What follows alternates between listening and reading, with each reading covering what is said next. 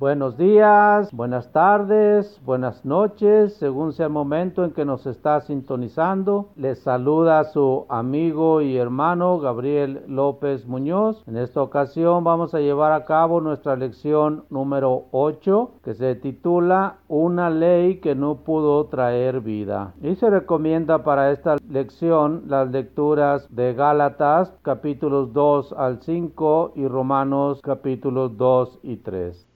Muy bien, empezamos. El beneficio de las leyes. A veces las leyes solo parecen prohibirnos hacer lo que queremos. Sin embargo, la vida sería aún peor si no las tuviéramos. Por ejemplo, si no hubiera leyes de tránsito, se perderían más vidas en accidentes. Aunque el límite de velocidad es una molestia cuando uno tiene prisa, este mismo límite lo protege a uno, prohibiéndole ir a una velocidad que pondría en peligro su vida y la de las demás personas. Las leyes se establecen para proteger a los ciudadanos. Muchas veces hay consecuencias desagradables y hasta desastrosas cuando la gente pasa por alto la ley. Miles de personas mueren cada año porque los conductores violan los reglamentos de tránsito, conduciendo de una manera irresponsable. Cientos de personas mueren en incendios que estallan porque los edificios de apartamentos no se mantienen de acuerdo con los reglamentos de seguridad. La lista de sufrimientos que resultan por violar las leyes es casi interminable.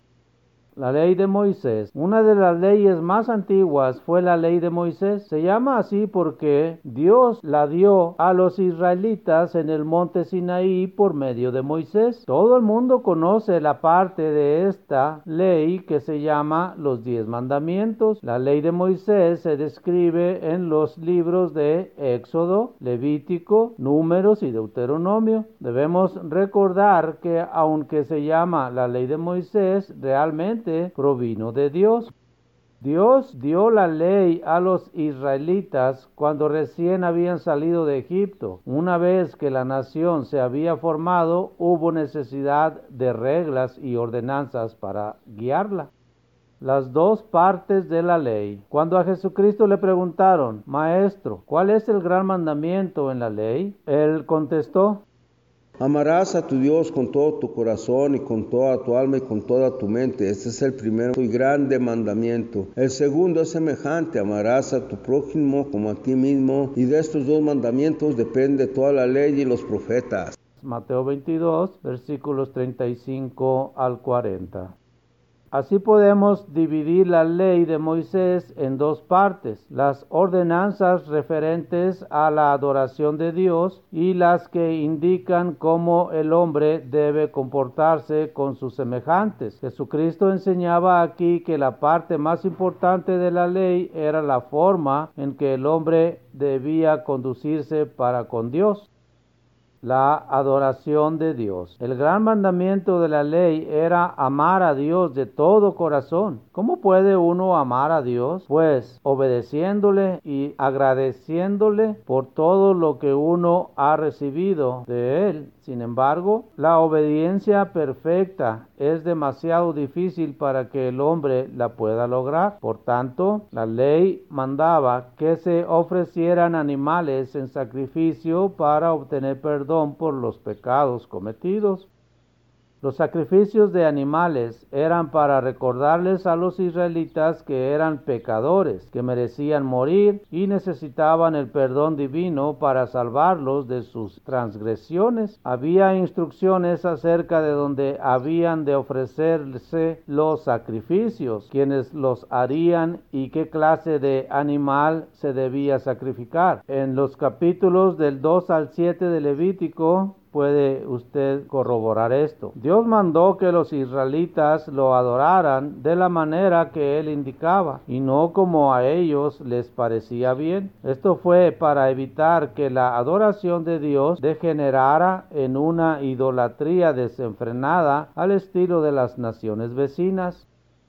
Además de los sacrificios, la ley mandaba que los judíos celebraran fiestas solemnes en ciertas épocas del año para recordar lo que Dios había hecho por ellos. En el capítulo 23 de Levítico dice esto. También tenían que guardar el día de reposo o sea, el sábado. No debían trabajar en ese día porque era descanso y de dedicación a las cosas de Dios. Fue instituido para conmemorar el hecho de que Dios descansó en el séptimo día de la creación y que los había sacado de Egipto, dándoles descanso de sus enemigos.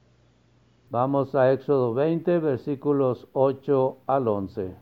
Acuérdate del día de reposo para santificarlo. Seis días trabajarás y harás toda tu obra, mas el séptimo día es reposo para Jehová tu Dios. No hagas en él obra alguna, tú, ni tu hijo, ni tu hija, ni tu siervo, ni tu criada, ni tu bestia, ni tu extranjero que está dentro de tus puertas. Porque en seis días hizo Jehová los cielos y la tierra, el mar y todas las cosas que en ellos hay, y reposó en el séptimo día. Por tanto, Jehová bendijo el día de reposo y lo santificó. La vida diaria. La ley de Moisés abarcaba todos los aspectos de la vida. Había ordenanzas que especificaban los alimentos que se debía de comer y los que eran inmundos. También había reglas instruyendo a los israelitas cómo vestirse y cómo sembrar sus campos. Había ordenanzas para proteger a los pobres, las viudas, los huérfanos y los extranjeros. Vamos ahora a Éxodo 22, versículos 21 al 27. Y al extranjero no engañarás ni angustiarás, porque extranjeros fuisteis vosotros en tierra de Egipto. A ninguna viuda ni huérfano afligirás, porque si tú llegas a afligirlos y ellos claman a mí, ciertamente oiré yo su clamor, y mi furor se encenderá y los mataré a espada, y sus mujeres serán viudas y huérfanos sus hijos. Cuando prestes dinero a uno de mi pueblo, al pobre que está contigo, no te portarás con él como logrero, ni le impondrás usura. Si tomas en prenda el vestido de tu prójimo, a la puesta del sol se lo devolverás, porque solo eso es su cubierta es su vestido para cubrir su cuerpo. ¿En qué dormirá? Y cuando él, clamare a mí, yo le oiré porque soy misericordioso. Otras ordenanzas mandaban que los negocios se llevaran a cabo de una manera honrada. Fueron prohibidos los sobornos, así como el favorecer al pobre o al rico en los tribunales. Estas leyes mostraban al pueblo que Dios era justo y misericordioso. Según la ley, los israelitas tenían que ser fieles en sus matrimonios. La homosexualidad y otros actos inmorales llevaban a la pena de muerte. En Levítico, en los capítulos 18 y 20, habla de esto. La hechicería, el espiritismo y la astrología también eran castigados severamente. Vamos a Deuteronomio 18, versículos 10 y 11. No sea hallado en ti quien haga pasar a su hijo o a su hija por el fuego, ni quien practique adivinación, ni agorero, ni sortílego, ni hechicero, ni encantador, ni adivino, ni mago, ni quien consulte a los muertos las ordenanzas de la ley de Moisés enseñaban a los israelitas la diferencia entre el bien y el mal, lo santo y lo inmundo. Dios quería que su pueblo fuera santo, reflejando así su propio carácter. En Levítico 20, versículo 26 dice, Habéis pues de serme santos, porque yo Jehová soy santo y os he apartado de los pueblos para que seáis míos. La ley era difícil de obedecer. Aunque muchos trataban de guardar la ley de Moisés, nadie alcanzó a cumplir todos los ritos, ordenanzas y reglas que ésta prescribía. La naturaleza humana es débil y por tanto todos los que intentaron obedecer la ley fracasaron. Sin embargo, los judíos pensaban que podían lograr la salvación guardando las reglas y ordenanzas. Los que podían jactarse de haber guardado los detalles más pequeños de la ley se consideraban más justos que los demás. La religión judía llegó a ser para muchos un sistema de detalles y ritos. Los aspectos importantes de ella quedaron en el olvido. Jesucristo reprendió a los líderes de los judíos por haber olvidado lo más importante de la ley. Mateo 23, 23 dice, hay de vosotros, escribas y fariseos hipócritas, porque deismáis la menta y el eneldo y el comino y dejarás lo más importante de la ley, la justicia, la misericordia y la fe. Esto era necesario hacer sin dejar de hacer aquello. La ley no era una competencia para ver quién podía observar el mayor número de ritos. Desafortunadamente, muchos judíos lo vieron así, creyendo que podían alcanzar la salvación por sus propios méritos. Pero Dios no se agradó con los sacrificios ofrecidos mecánicamente y el cumplir pequeños detalles. Esperaba que los sacrificios y demás ordenanzas despertaran la conciencia del hombre para que se arrepintiera del mal y viviera según los principios divinos de justicia, misericordia y fe el camino mejor. No había nada en la ley que ofreciera salvación. La ley más bien condenaba al hombre porque le mostraba cuán pecaminoso era. Dios sabía que nadie podía obedecerla perfectamente. La diseñó para mostrarles al hombre que no podía lograr su salvación por sus propios esfuerzos y que debían confiar en Dios y su misericordia y no en las obras humanas. El apóstol Pablo dice en Gálatas 3, versículo 24, de manera que la ley ha sido nuestro ayo para llevarnos a Cristo a fin de que fuésemos justificados por la fe. Y en Gálatas 2, versículo 16 dice, Sabiendo que el hombre no es justificado por las obras de la ley, sino por la fe de Jesucristo, nosotros también hemos creído en Jesucristo para ser justificados por la fe de Cristo y no por las obras de la ley, por cuanto por las obras de la ley nadie será justificado.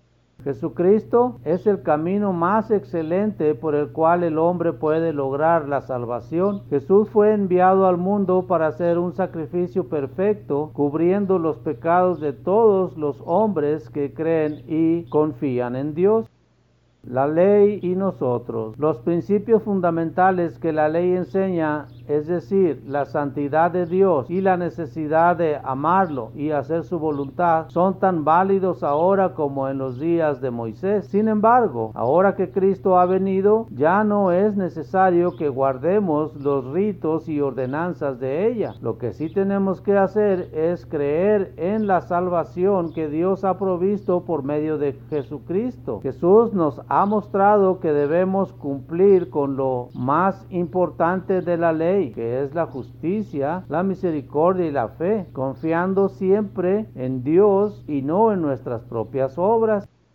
Cuando los apóstoles empezaron a predicar el Evangelio, encontraron gran resistencia de parte de algunos judíos que creían que era necesario que todos los cristianos, incluyendo a los no judíos, observaran los detalles de la ley. También hay cristianos hoy en día que creen que es necesario observar ciertos ritos de la ley. Algunos dicen que se debe guardar el día de reposo, o sea, el sábado, y abstenerse de comer algún alimentos, pero el Nuevo Testamento rechaza estas ideas.